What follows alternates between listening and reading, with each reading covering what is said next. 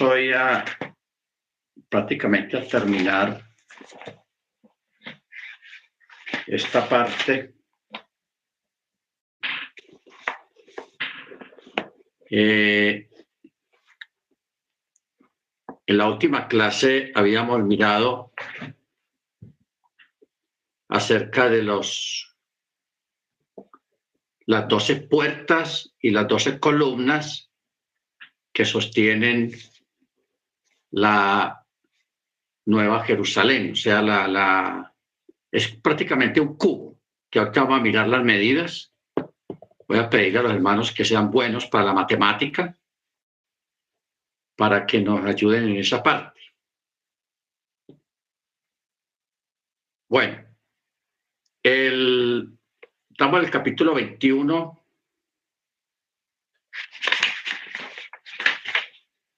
Verso 15.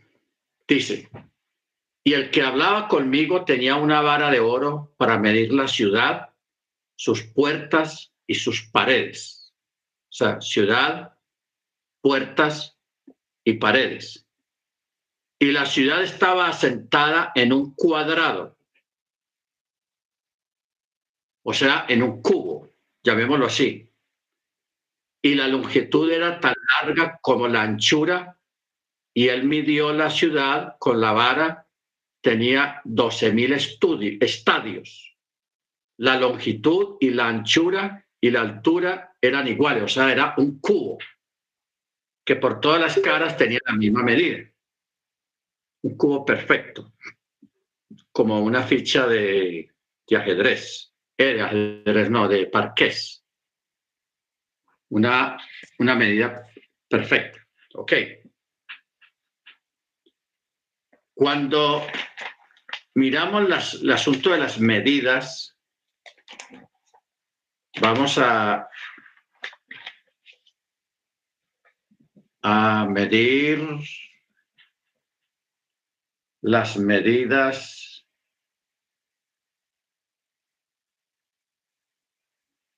caña, codo, gomet, palmo, palmo menor, dedo, talento, mina, talento, mina, bueno. Eh, lineal, el sistema hebreo, aquí no está en esta acerca de las cuánto es un estadio. Vamos a pedirle al hermano Ángel para que nos colabore en esta parte,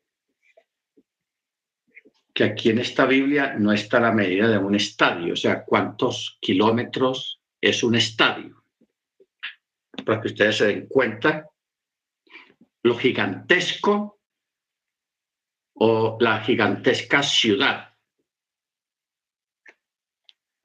Un estadio, porque un codo viene a ser 45 centímetros.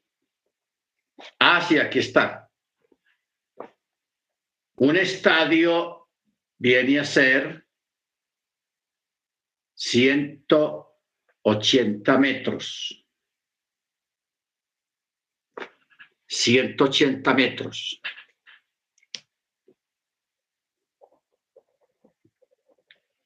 ¿180 metros? Y estamos hablando de 12 mil estadios.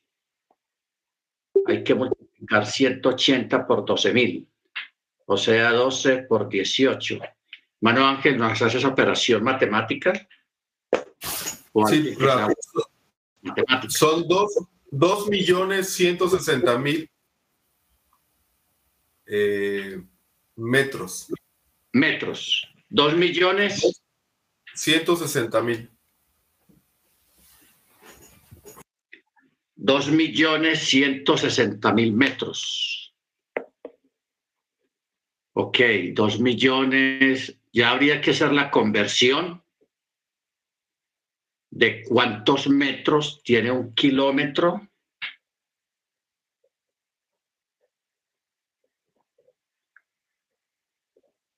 ¿Cuántos metros? Son 2.160 kilómetros. Ahí vamos. 2.000. 160 kilómetros.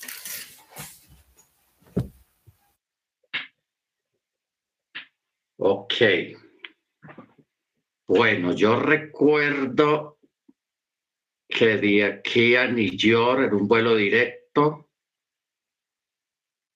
hay 1.600 millas, porque ya se mide por millas.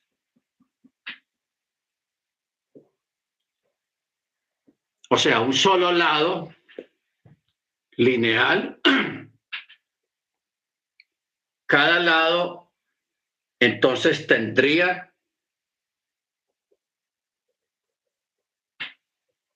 dos mil ciento sesenta kilómetros cada lado, cada cara. Yo me acuerdo, creo que es así, un vuelo de aquí a New York directo, y aquí desde de Medellín a New York son 1.600 kilómetros, me parece, si mal no recuerdo. O sea, una sola cara de la ciudad, desde cualquiera de los, de los cubos, tendría una distancia de 1.600 kilómetros. Entonces había que repartir a los cuatro lados 1.600 kilómetros, 1.600 kilómetros, 1.600 kilómetros, o sea, por los cuatro lados medir los 1.600 kilómetros, porque la ciudad es como un cubo. O sea, que la Nueva Jerusalén sería un poco más grande, pues mucho más grande que Estados Unidos. Mucho más grande que Estados Unidos y que Rusia inclusive. Entonces, eso nos llevaría a una ciudad gigantesca, pero muy grande. Muy grande. Entonces, Ahí tenemos, hermanos, lo que es la nueva Jerusalén, la que va a ser el templo y también es llamada la novia, porque la novia está representada ahí a través de las doce puertas y las doce columnas que sostienen todo. ¿Ok? Bendito sea el nombre del Eterno. Ahora, aquí aparte hay una muralla. Verso 17 dice, y él midió su muralla 144 codos según la medida del hombre. Eso es del malach celestial. La construcción de la muralla era de jaspe. Jaspe, era, el jaspe es un metal muy precioso y muy fino. Y la ciudad era de oro puro como vidrio claro, o sea, un oro casi transparente. Y los cimientos de la ciudad estaban adornados con toda clase de piedras preciosas. El primer cimiento era de jaspe, el segundo de zafiro, el tercero de ágata, el cuarto de esmeralda, el quinto de ónice, el sexto de rubí, el séptimo crisólito, el octavo berilo, el noveno topacio, el décimo crisopraso y el undécimo jacinto y el duodécimo amatista. Las doce puertas eran doce perlas. Cada puerta era una perla y las calles de la ciudad eran de oro puro como si fuera vidrio transparente, o sea, el mismo oro del que está compuesto la muralla que era de oro puro como vidrio claro. Entonces, ese mismo material que está ahí en la muralla es el mismo material que está en el piso, o sea, las calles de la ciudad. Era una especie de oro que parecía vidrio semitransparente, no transparente del todo, pero sí semitransparente. O sea, ya este oro que hay aquí sería un oro nuevo, porque ustedes saben que el oro no es transparente. El oro normal no es transparente. Pero este tipo de oro que el Señor creó acá es un oro que está en las calles y de cual también está construida la muralla, una muralla que es de ese tipo de oro semitransparente. Bendito sea el nombre del Eterno. O sea que aquí el Eterno va a crear algo nuevo, un nuevo tipo de oro. ¿Ok? Bendito sea su nombre. Verso 22 dice, y no vi ninguna miscán, o sea, un templo, por cuanto el maestro Yahweh, el Shaddai o el Cordero son la miscán de ella, o sea, la, el, mismo lugar es un templo gigantesco, la misma ciudad es un templo gigantesco. ¿Ok? Baruch Hachem. La ciudad no tenía necesidad de sol ni de luna que brillaran en ella, por cuanto estamos en el 21, 23. No tiene necesidad de sol ni de luna para que la iluminen, porque la gloria de el Eterno la iluminó y el cordero es su lumbrera. O sea, el cordero es la misma luz. Por eso Jesús dijo, yo soy la luz. Amén. Baruch Las naciones de los que son salvos caminarán en el resplandor de ella y los ángeles de, oh, no, los reyes de la tierra traen su honor o su gloria a ella. Y las puertas de ella no se cerrarán para nada durante el día, por cuanto no habrá allí noche. Y ellos traerán la gloria y el honor de todas las naciones referenciadas. Y dice, y de ninguna manera entrará en ella cualquiera que esté inmundo o cualquiera que trabaja abominación, o sea, que no, que no guarde Torah o fabrica mentiras, sino solo los que están inscritos en el libro de la vida del Cordero, en el libro de la vida del Cordero. O sea, esto aquí me está dando, hermanos, a entender o nos está dando a entender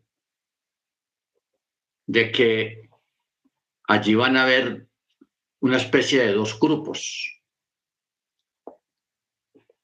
Un grupo son los creyentes salvos en Machía, o sea, los que están escritos en el libro de la vida. ¿Ok? Y el otro grupo son aquellos que podríamos hablar del, del judío nominal. que es un judío nominal? Un judío nominal, más que todo antiguo testamentario, es aquel judío que solamente se limitó a guardar la Torá sin ninguna pasión, sin ningún interés, sino por rutina o por costumbre. Entonces, eh, aunque la persona entró al reino, pero no entró con esa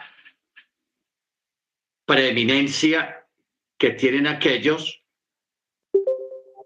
que, por ejemplo, murieron por causa del nombre de, de, Yeshua, o sea, los mártires. Porque hemos notado en la, en la escritura de que todas aquellas personas que murieron por causa porque una cosa es morir en un momento de violencia, de persecución en contra de la congregación y, morir por causa del Eterno, por causa del Mesías. Y otra cosa es morir por una enfermedad de vejez, de viejo, de lo que sea. ¿Ok? Hay una diferencia. Entonces, el Eterno tiene cierta, llamémoslo, preferencia, o no preferencia, sino una, un galardón extra para aquellos que murieron de, esta manera eh, por causa de la, del nombre. O sea, por eso es que aquí, ahí en el capítulo anterior, vemos ahí en el capítulo 20, verso 4, que dice, y vi tronos, y se sentaron en ellos, y les fue concedido juzgar. Y vi también las almas de los decapitados por causa del testimonio de Jesús y por causa de la palabra de Yahweh, y los que no habían adorado a la bestia ni a su imagen, ni habían recibido la marca en la frente y en su mano, y estos volvieron a vivir para reinar con el Mesías mil años. Esta es la primera resurrección. Pero los demás muertos no volvieron a vivir hasta que fueron cumplidos los mil años. O sea, aquí vemos una preferencia de que la primera resurrección a nivel de, de los creyentes, los primeros que van a ser resucitados son precisamente estos que murieron o fueron decapitados por causa del testimonio de Yeshua, de Yeshua y por causa de la palabra del Eterno.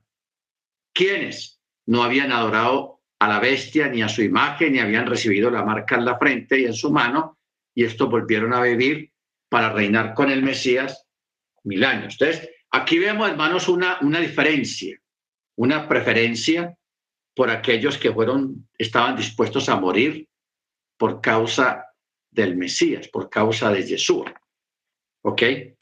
Entonces, luego aquí en el, en el capítulo que estamos leyendo, capítulo 21 al final, cuando dice de ninguna manera entrará en ella cualquiera que esté inmundo o cualquiera que trabaja o, o sea que no guarde la Torá o fabrica mentiras, sino los que están inscritos en el libro de la vida del Cordero libro de la vida del Cordero. Vamos a mirar eh, un pequeño comentario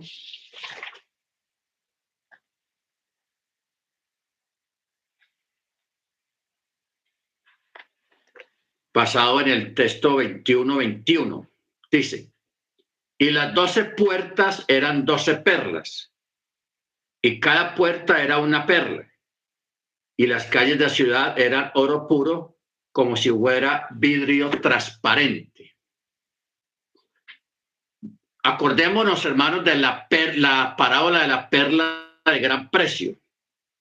Dice, la perla de gran precio de la cual habló Jesús en Mateo 13 es una parábola de las doce individuales puertas perladas, las cuales están situadas en la Nueva Jerusalén. Al comprar todas estas doce puertas, él permitió a todo Israel entrar a su hogar eterno como uno solo.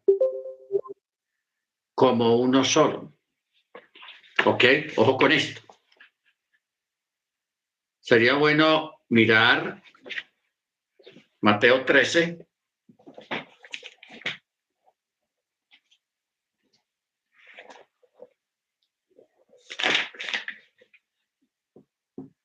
Ah,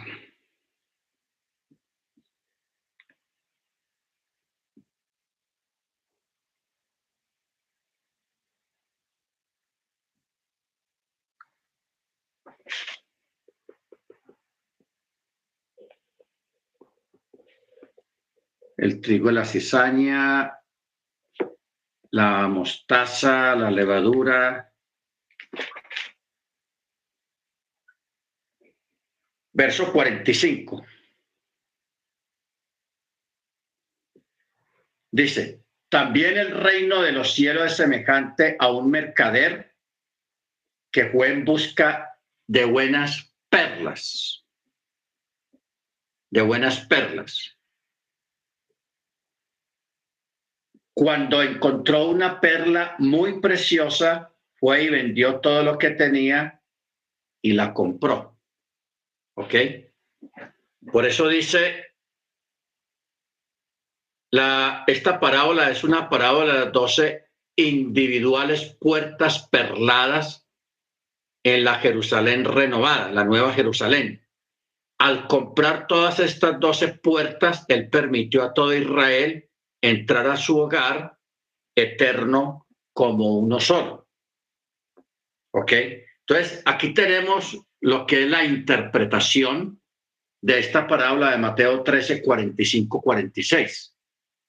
El de aquel que compró una perla muy preciosa, pero para comprarla porque estaba en un lugar que no le pertenecía, entonces fue y vendió todo lo que tenía y compró esa perla. ¿Ok? Acuerdo lo que dice Pablo, que vosotros fuisteis comprados a precio de sangre. O sea, es una analogía acerca de, esta parábola de las, de, las, de las perlas, como también lo de la gran construcción, lo de la gran construcción que está aquí en el texto, cuando habla de, de que las puertas estaban construidas con perlas. Y usted sabe que la perla también es, una, es un elemento que se fabrica o que se hace en forma natural gracias a la, a la creación del Eterno y a la misma naturaleza.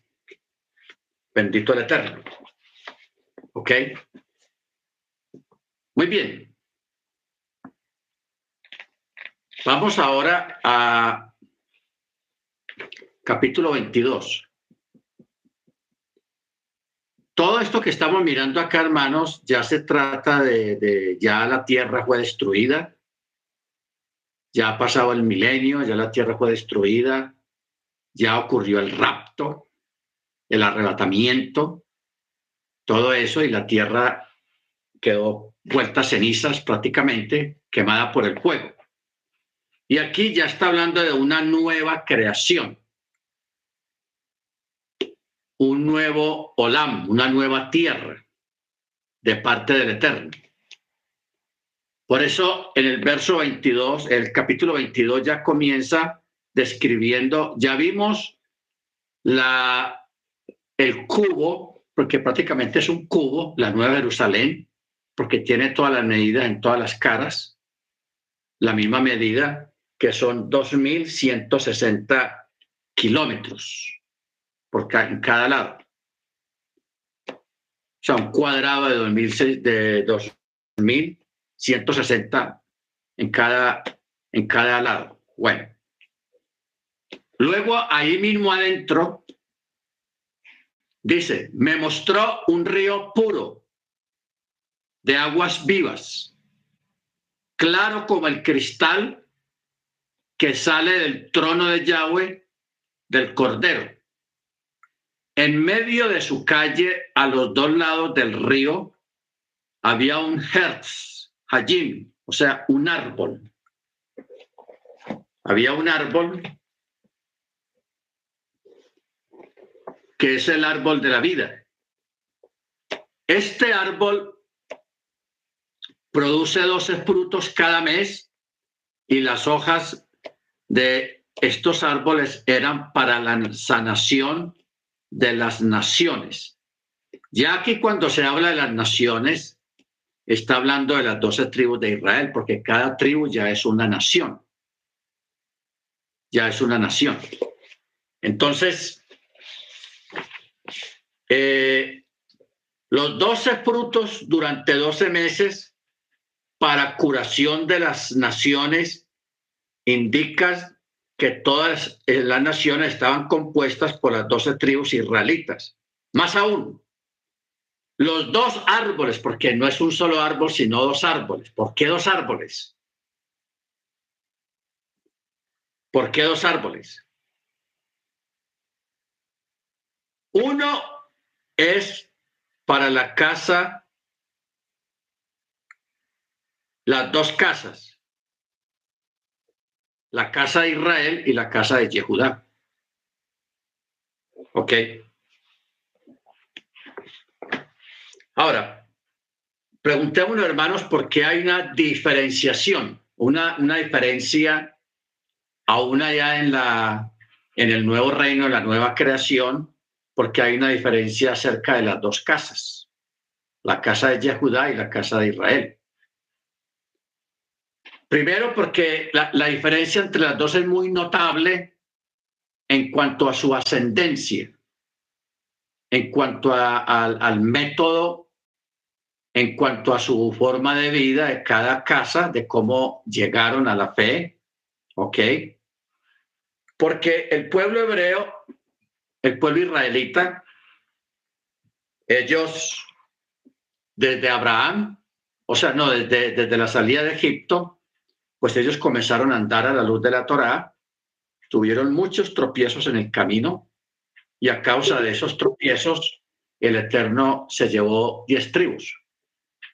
Las diez tribus al tiempo fueron dispersadas a todas las naciones para bendecir a las naciones y para que las naciones también fueran bendecidas y fueran beneficiadas por la presencia de un israelita en su territorio como también para testimonio de estas naciones, para que ninguno diga, ah, es que por aquí no llegó ningún judío, por aquí no. Siempre en todo pueblo, en toda nación, siempre hay un judío, siempre hay un israelita, siempre hay alguien que está guardando Shabbat, siempre hay alguien que es diferente a los demás. Entonces, pero las circunstancias de todas maneras fueron muy diferentes, tanto para la casa de Yehudá que siempre se mantuvo ahí en la línea, que ese es el judaísmo ortodoxo. O sea, nosotros no podemos defenestar o hablar mal del judaísmo ortodoxo porque gracias a ellos, gracias a ellos, la pureza de la Biblia, de la escritura, de la Tanakh, de la Torá, está ahí latente, está ahí presente. Ellos con su estilo de vida, con su forma de vida, con sus vestidos negros, con su sinagoga, con su Shabbat, con sus fiestas, con su comida kosher, ellos le estaban gritando al mundo o le han estado gritando al mundo durante estos cuatro mil años que hay un pueblo diferente, que hay una Torá y que hay un Elohim que gobierna ese pueblo y que ese pueblo no está dispuesto a adorar otro, otro Dios, otro Elohim, sino solamente a él. Baruch Entonces, esa es la casa de Yehudá. Pero allá aparte, mezclado con el pueblo, con las naciones, estaba la casa de, de, Efraín, la casa de Israel, viviendo una vida pagana, viviendo una vida lejos de la ciudadanía, lejos de las promesas, de los pactos, etcétera, etcétera, pero que en su debido momento ellos llegaron o llegamos porque ahí estamos nosotros. Ninguno de nosotros, hermanos, de los que estamos acá, nació en un hogar judío, en un hogar israelita. Nadie. Todos venimos de afuera.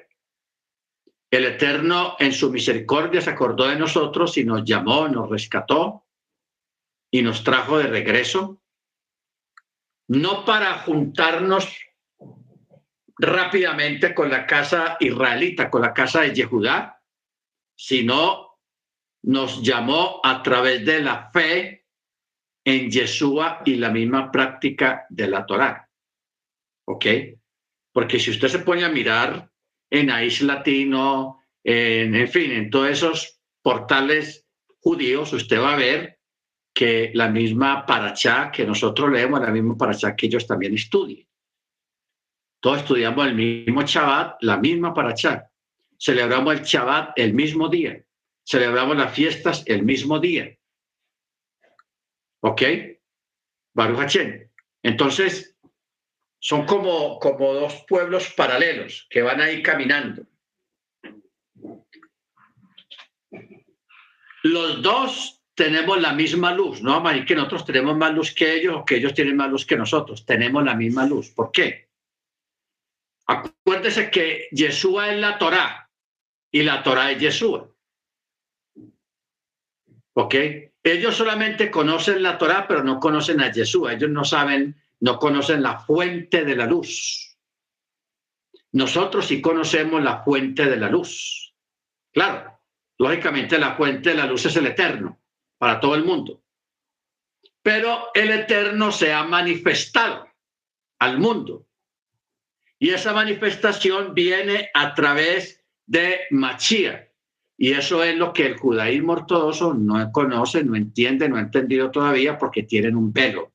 Tampoco vamos a decir que son rebeldes, que, que son... No, ellos tienen un velo. Y ese velo les impide ver lo que nosotros vemos. No les impide ver la Torá, porque ellos la Torá la conocen, la practican y la viven diario. Pero no conocen al autor de la Torá. Romanos 11, 25. 11.25 dice, no quiero hermanos que ignoréis este misterio para que no seáis arrogantes acerca de vosotros mismos, que un endurecimiento parcial ha ocurrido a Israel, hasta que entre la plenitud de los gentiles, o sea, nosotros, la casa de Israel, los que venimos del de, gentilicio. Y así todo Israel será salvo, como está escrito. Vendrá de Sión el libertador. ¿Quién? Yeshua. Que quitará de Jacob la impiedad. Y este será mi pacto con ellos cuando quite sus pecados.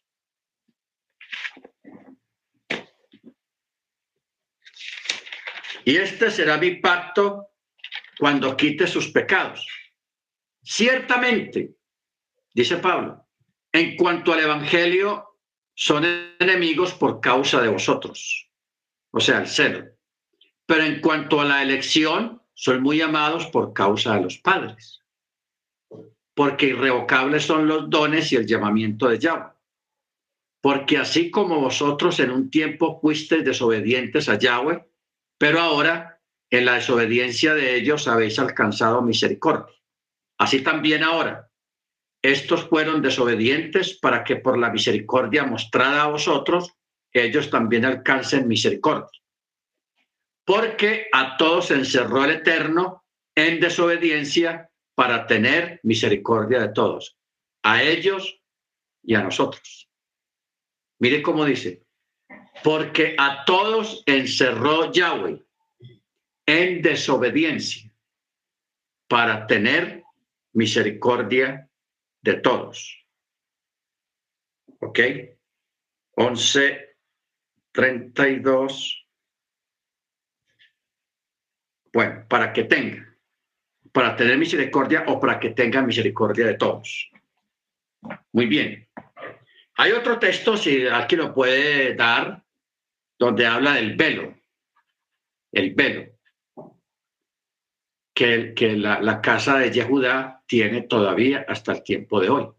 Entonces, esto es algo, hermanos, que nosotros tenemos que entender y tenerlo muy claro. Muy claro. Ellos tienen un velo. Pero no un velo para no entender la Torá, sino un velo para no entender la manifestación y la, y la, y la revelación del Mesías. Segundo de Corintios 3:16.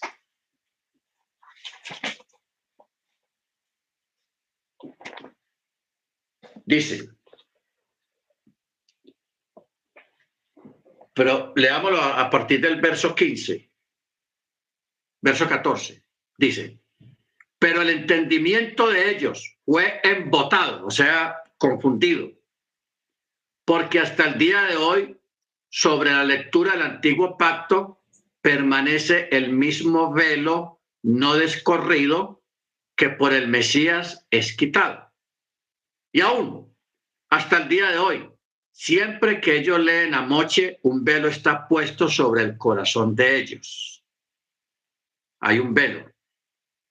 Pero cuando alguno se convierta al Señor, el velo se va quitando. Porque el Yahweh es el Rúa. Y donde está el Rúa de Yahweh hay libertad. Pero todos nosotros, con rostro descubierto, contemplando como en un espejo la gloria de Yahweh, vamos siempre transformados por el Ruach de gloria en gloria en la misma imagen de el Eterno, o sea, de Yeshua. Bendito su nombre. Entonces, es importante, hermano, entender esa parte de, del judaísmo. Entonces, ¿por qué? Porque cuando usted escucha una enseñanza de un rabino ortodoxo que no cree en Yeshua, usted aguza su oído espiritual a lo que está escuchando. Y siempre todo lo que usted escuche, usted le pide discernimiento al Eterno y siempre tenga en cuenta que ellos tienen un velo. Entonces, la enseñanza, parte de la enseñanza, no toda, que ellos dan, está, está también delimitada por ese velo que ellos tienen. ¿Ok?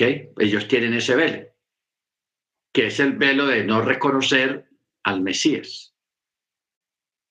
Entonces, ese mismo velo los hace rechazarnos a nosotros y mirarnos de una forma rara y extraña y a veces con celo y con muchas cosas.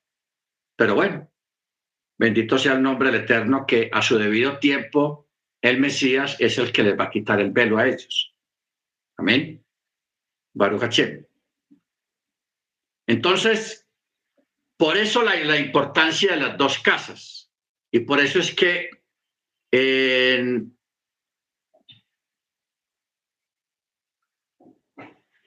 Aquí el texto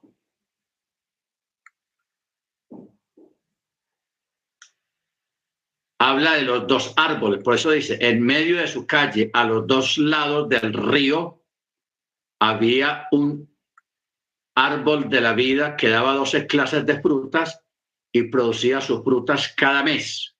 Y las hojas de, los, de estos árboles eran para la sanación la sanación de las naciones. Acuérdense que las naciones aquí están representadas por las doce tribus de Israel. ¿Ok? Las doce tribus de Israel. Bendito sea el nombre del Eterno. No habrá más maldición, pero el trono del maestro Yahweh y el cordero estarán en ella y sus abadim, le servirán. O sea, sus siervos le servirán. Y verán su rostro y su nombre estará en sus frentes. Y su nombre estará en sus frentes. Ah,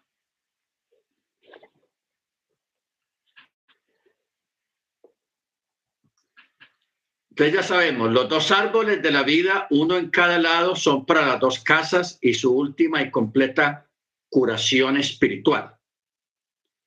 El fruto indica sustento vigente y las hojas indican curación eterna del pecado. Tengamos en cuenta que los siervos de Yahweh ven el rostro del Cordero ven el rostro del Cordero. Esto es vinculante para lo que Yeshua dijo cuando él dijo, el que me ha visto a mí ha visto al Padre. Esto está en Juan o en Mateo, donde habla de, de, cuando Felipe le pregunta. ¿Cómo dice, hermano? Juan 10:30.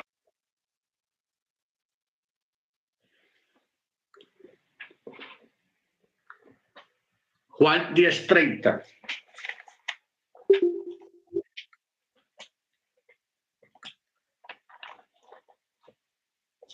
Juan 10:30 dice,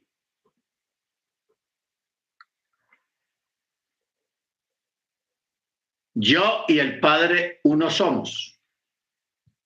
Los judíos alzaron otra vez piedras para apedrearlo. Entonces Jesús les dijo, muchas buenas obras del Padre os he mostrado, ¿por cuál de ellas me apedreáis? Y respondieron los judíos, por buena obra no te apedreamos, sino por la blasfemia, porque tú siendo hombre te haces Dios. Entonces, porque cuando Jesús dijo, el, yo el Padre uno somos, eso es pura unicidad, ejad, ¿ok?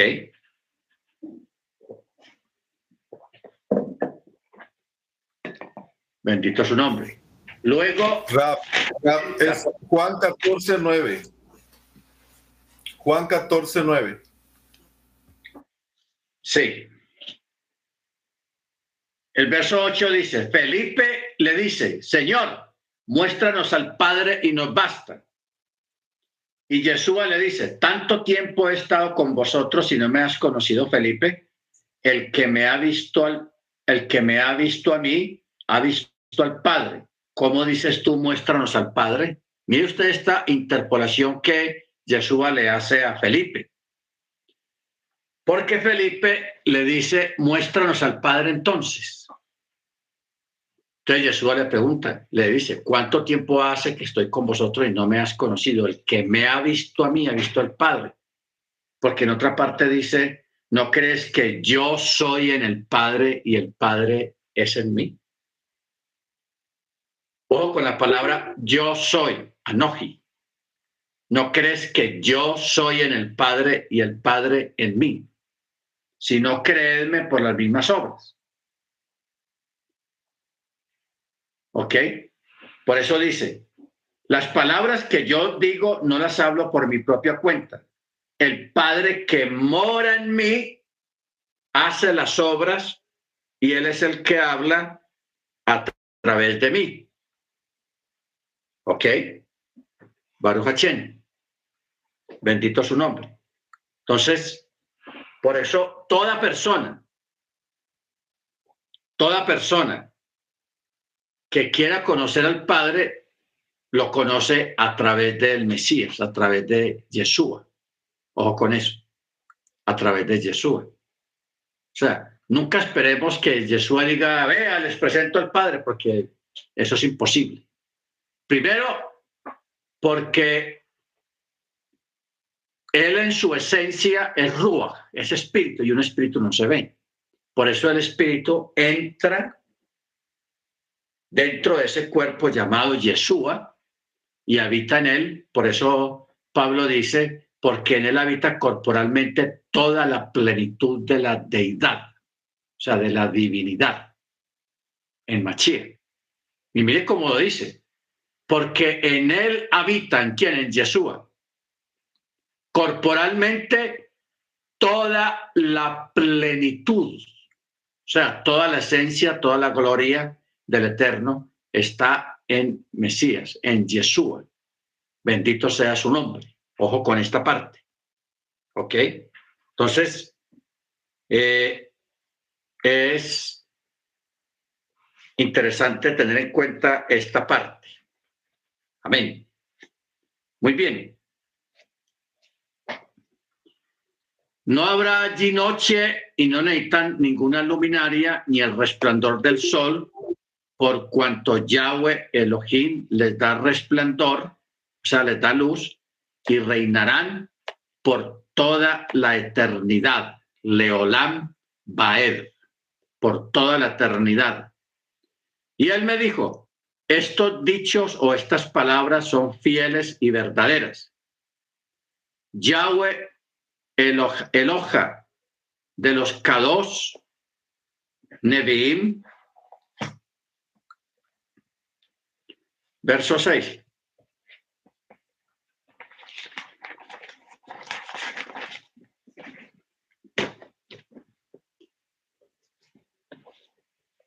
Y él me dijo, estas palabras son fieles y verdaderas. Yahweh, el eterno, el Elohim de los espíritus de los profetas, ha enviado a su ángel para mostrar a sus siervos lo que debe suceder en breve. He aquí, vengo pronto. Bienaventurado el que guarda las palabras de la profecía de este rollo. Yo, Juan, soy el que oí y vi estas cosas, y cuando las hube oído y visto, caí para adorar delante de los pies del ángel que me mostraba todas estas cosas. Pero el ángel me dice, mira, no, no lo hagas, soy consiervo tuyo y de tus hermanos los profetas y de los que guardan las palabras de este rollo, adora a Yahweh. Y me dijo, no selle las palabras de esta profecía porque el tiempo está cerca. El que es injusto sea aún más injusto y el que es inmundo sea aún más inmundo. El que es justo sea aún más justo y el que es santo sea aún más santo. ¿Ok? Eh, 21, 11 nos lleva para el libro de Daniel 12, 10.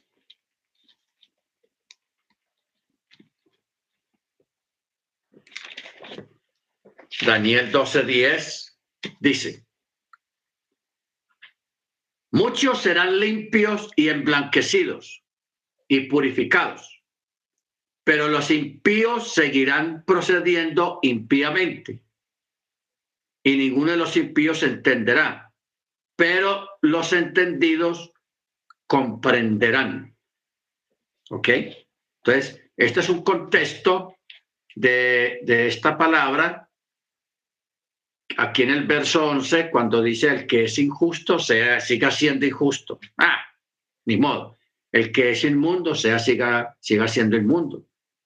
Más el que es justo, sea más justo. Y el que es santo, sea más santo. Bendito su nombre. Verso 6. Ah,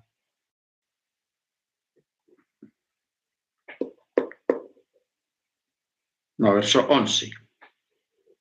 Si el que es injusto sea injusto todavía, y el que es inmundo sea inmundo todavía, y el que es sádic sea un sádic todavía, y el que es K2 sea K2 todavía. Verso 12. Mira, yo vengo pronto, y mi recompensa está conmigo de dar a cada hombre según sus obras, según sus mandamientos. 2153. Ojo, según sus mandamientos. O sea, la obediencia al mandamiento realizados como creyentes y como discípulos.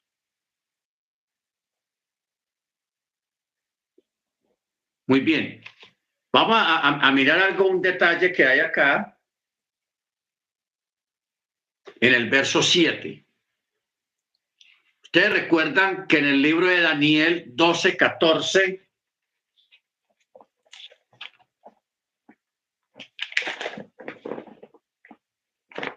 el ángel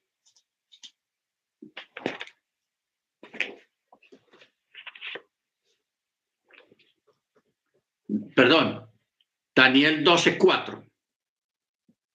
En Daniel 12.4, lo que el ángel le muestra a Daniel, él le dice que selle lo que, lo que vio.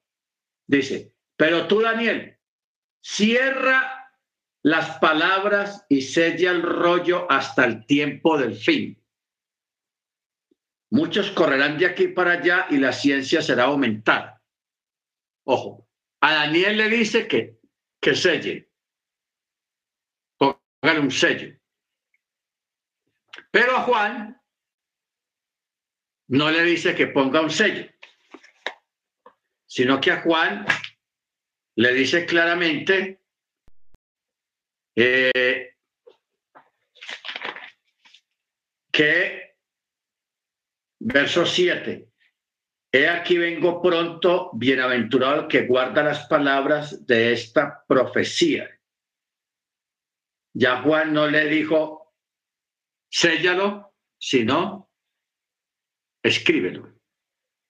Que prácticamente cuando dice, ah, bienaventurado el que guarda las palabras de esta profecía, las que están en este rollo, está hablando del rollo de Apocalipsis. O sea, ¿cómo entendemos? ¿Qué es lo que entendemos acá? Parte de las cosas que el Eterno le mostró a Daniel, porque él le mostró muchas cosas a Daniel que le dijo, no las escribas, séllalas. El Eterno el Ruach se las enseña de nuevo a Juan, lo mismo, a Juan. O sea, lo que el Eterno le dijo a, a Daniel que sellara es lo que el, el, Espíritu le muestra a Juan, pero a Juan le dice que no lo selle. Ya déjelo abierto. Por eso estamos leyendo el libro de Apocalipsis, porque es lo que omitió, lo que Daniel también vio, pero el ángel le dijo, no lo escribes, séllalo.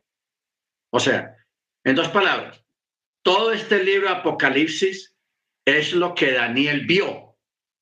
También, aparte de lo otro que el Eterno le mostró, pero que el ángel le dijo a Daniel, no escribas eso, séllalo, séllalo. ¿De qué manera fue quitado el sello? El sello fue quitado cuando el mismo espíritu o el mismo ángel va donde Juan y le dice todo lo que Daniel también vio, simplemente que le dijo a Daniel que no lo dijera, pero a Juan sí le dijo que sí lo hablara y lo escribiera. Por eso tenemos el libro de revelación. ¿Ok? Bendito sea el nombre del Eterno. Por eso es que en el verso 6 dice, estos son palabras leales y verdaderas que el Eterno de los santos profetas mandó a su ángel celestial para enseñar a sus siervos las cosas que dentro de poco deben ser hechas. Por eso dice el verso 7, yo vengo pronto. Bendito es el que guarda estos dichos o estas palabras de la profecía que están en este rollo. ¿Ok? Que están en este rollo. Entonces, eh,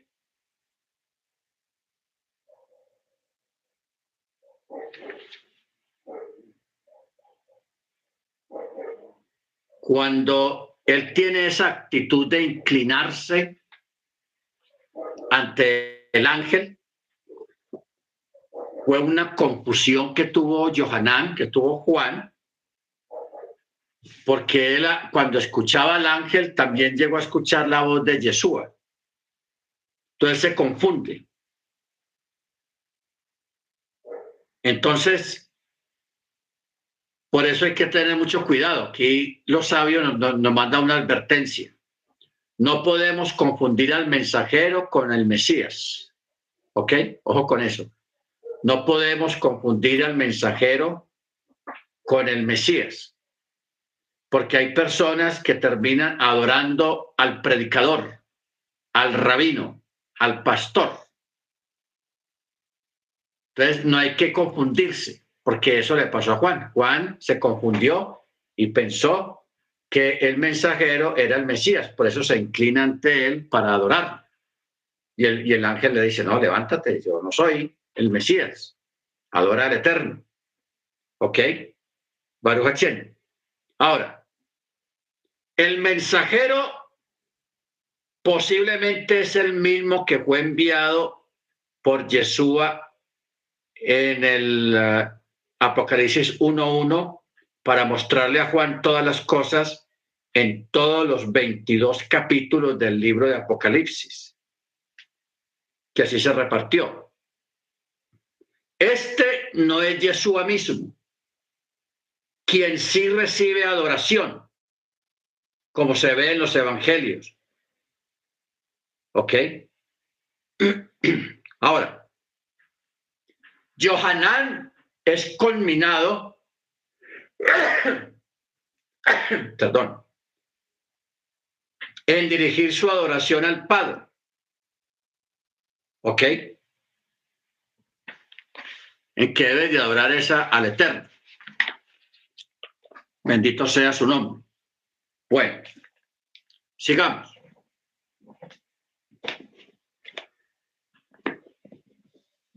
Por eso, en el verso 10, mire la advertencia que recibe Juan. No selles las palabras de la profecía de este rollo porque el tiempo está cerca. Ya hay una orden. A Daniel se le dijo, séllalo. Pero a Juan se le dice, ábralo. No lo selles. ¿Por qué? Porque el tiempo está cerca. Usted puede decir, ah, pues que ni tan cerca, vea, eso lo escribieron hace dos mil años. No olvidemos el tiempo del eterno. Mil años como un día y un día como mil años. O sea, que hace casi dos días que se escribió esta profecía. Si lo miramos en el, en el tiempo del eterno, hace dos días se escribió Apocalipsis. Por eso es que eh, lo que hablaba la vez pasada acerca del predicador que decía la historia del futuro. Y uno dice, pero ¿cómo así que la historia del futuro si el futuro no ha venido todavía? ¿Cómo va a ser historia si no ha llegado? Así funcionan las cosas del eterno, la historia del futuro.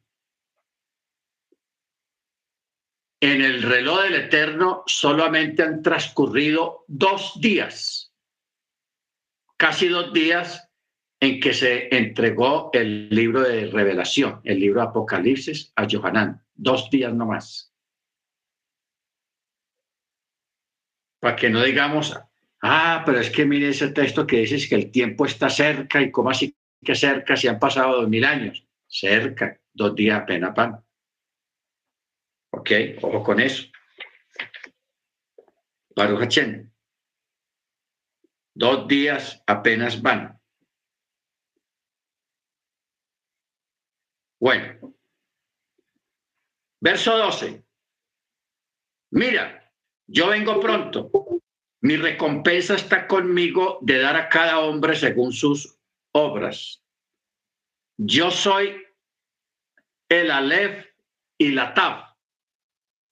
O sea, el principio, el fin, el primero y el último. Ojo con eso, yo soy el Aleph y la Tav. El Aleph es la primera letra del alefato y la Tav es la última letra del alefato hebreo. Y él dice, yo soy el principio y el fin, el primero y el último. Benditos son los que practican los mandamientos para que ellos puedan tener el derecho a, los árboles de la vida y puedan entrar a través de las doce puertas de la ciudad. Ojo con esto. Esto que acabamos de leer para el cristianismo allá afuera, el cristianismo nominal, llamémoslo así, es una contradicción. Porque la para entrar allá hay que guardar mandamiento. Aquí lo dice muy claro. Yo vengo pronto y mi recompensa está conmigo de dar a cada cual según sus mandamientos, según las obras en sus mandamientos. ¿Ok? Eh, el guardar la Torah es un requisito para la entrada al reino. ¿Ok? Es un requisito para entrar al reino. Por eso dice, verso 14, benditos los que practican los mandamientos.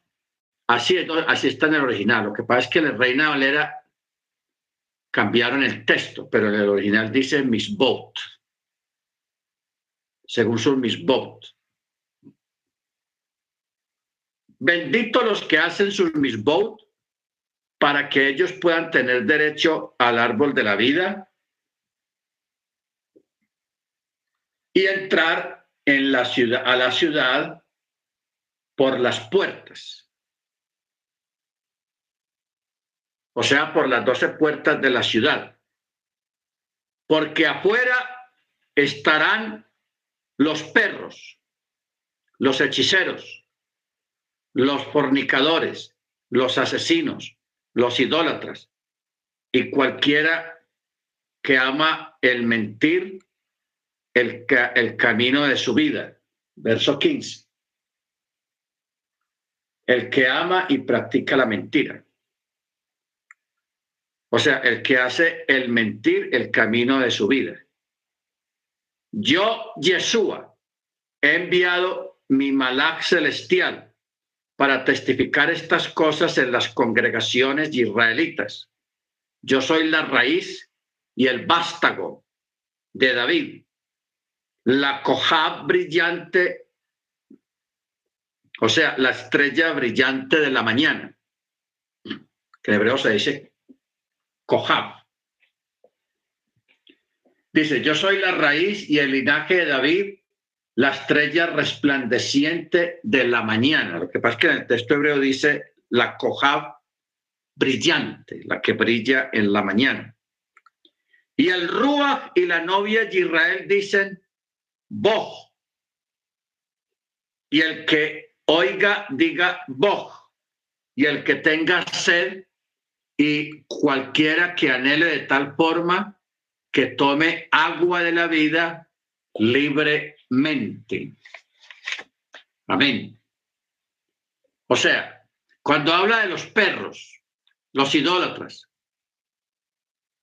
está haciendo una referencia a gentiles o paganos que se quedan fuera, dado de que su falta de obediencia tanto a Yeshua o a su Torá, mientras que los creyentes israelitas nacidos de nuevo están dentro de la ciudad.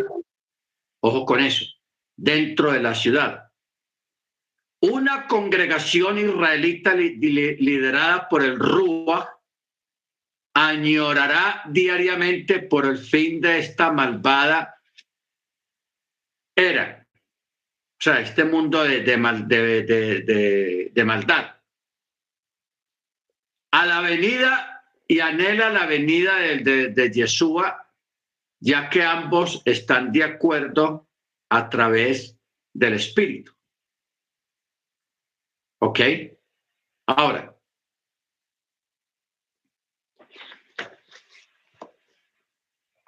Verso 18.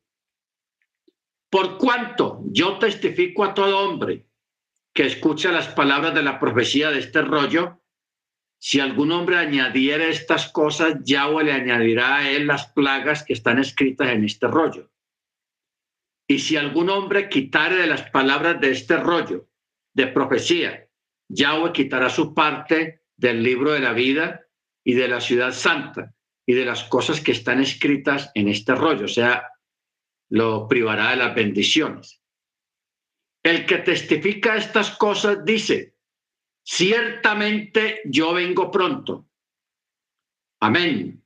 Aún así, ven, maestro Yeshua, el favor inmerecido de nuestro maestro Yeshua, el Mesías sea con todos los santos israelitas.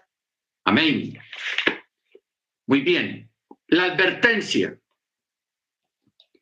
Esta es una advertencia a aquellos en el primer siglo quienes trabajaban en los rollos inspirados originales en hebreo, arameo, caldeo o griego.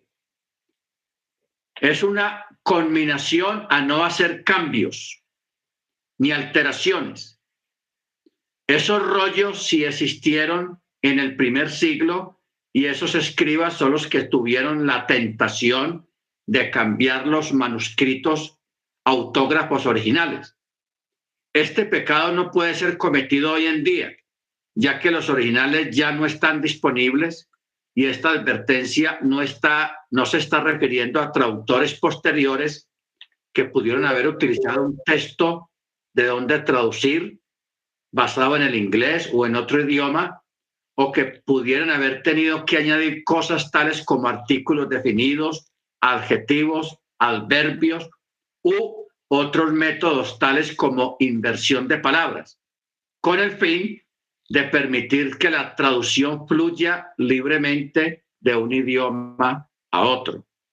O sea, una advertencia para aquellos que tratan de, de, cambiar el sentido de alguna palabra usando un adverbio, un sufijo o lo que sea, como para que de entender o diga otra cosa. Eso está prohibido. Por eso dice, si, si algo, alguien quitare de las palabras de este rollo o añadiere algo que no está escrito, también el Eterno le, quitará su nombre, borrará su nombre del libro de la Biblia. O sea, no se le puede ni quitar, ni añadir, ni alterar el texto al hacer una traducción. Porque hay mucha gente que tiene la tentación de hacer eso para que el texto se adapte a sus creencias teológicas, que eso es un problema y es algo muy común. De que hay personas que, que para que el texto se adapte, la traducción se adapte a sus creencias, a su teología o a su escatología, ellos alteran palabras, cambian palabras como para que se tuerza el texto hacia lo que ellos piensan o hacia lo que ellos creen. Eso es incorrecto y eso no se puede hacer. ¿Ok? Bendito su nombre. Entonces, por eso es importante tener en cuenta este aspecto de que uno tiene que respetar la riqueza del documento y no procurar alterar un texto, una palabra, sino dejarlo tal cual como está. Ah, que me tira duro, no importa que le tire duro, pero respete que es un documento que no es suyo. Eso es palabra del Eterno. No es de algún escritor famoso o de algún gobierno, no, eso es del Eterno. Y Él es el Rey de Reyes, Señor de los Señores, el Todopoderoso. Amén. Bendito sea el nombre del Eterno. Entonces, por eso eh, el texto 21 termina diciendo, la gracia de Yeshua sea con todos vosotros. Amén. Entonces, mis hermanos, aquí llegamos más o menos al final de, esta, de este estudio del libro Apocalipsis. Quedaron faltando muchos detalles porque hay muchos detalles, ampliar muchas cosas pero poco a poco, con la ayuda del Eterno, vamos ampliando de acuerdo a las necesidades que se vayan presentando en muchas clases más adelante. ¿Ok? Lo importante ahora es mantener la pureza, guardar mandamiento, hermano, eso es muy importante. Uno entiende y hemos entendido a través de la paracha y a través de este estudio de que guardar la Torah, guardar mandamiento es vital, vital. Y hay que darle gracias al Eterno por darnos esa revelación o esa claridad en esa parte, porque antes pensábamos que estábamos bien y no estábamos bien. ¿Por qué? Porque estábamos lejos de la Torá, lejos del mandamiento y, la, y la realidad es el mandamiento, la Torá, la ley, porque Yeshua es la Torá y la Torá es Yeshua. Si usted entiende eso y lo tiene bien claro, usted no va a tener problemas con guardar mandamiento. Para nada. ¿Por qué? Porque Jesús es el mismo mandamiento. El verbo se hizo carne, la palabra se hizo carne. Por eso Jesús hablaba en términos personales. Si guardáis mis palabras, mis mandamientos, ¿quién puede hablar en esos términos si eres el dueño del mandamiento, de los mandamientos, es el que lo dio. Por eso él dice mis mandamientos. El que guarda mis mandamientos. En esto conoceré que sois mis amigos en que guardé mis mandamientos. Si me amáis, guardad mis... Él nunca dijo los mandamientos del Padre, los mandamientos, nunca lo dijo así, mis mandamientos. Término personal. Ojo con eso. Mis mandamientos. ¿Ok?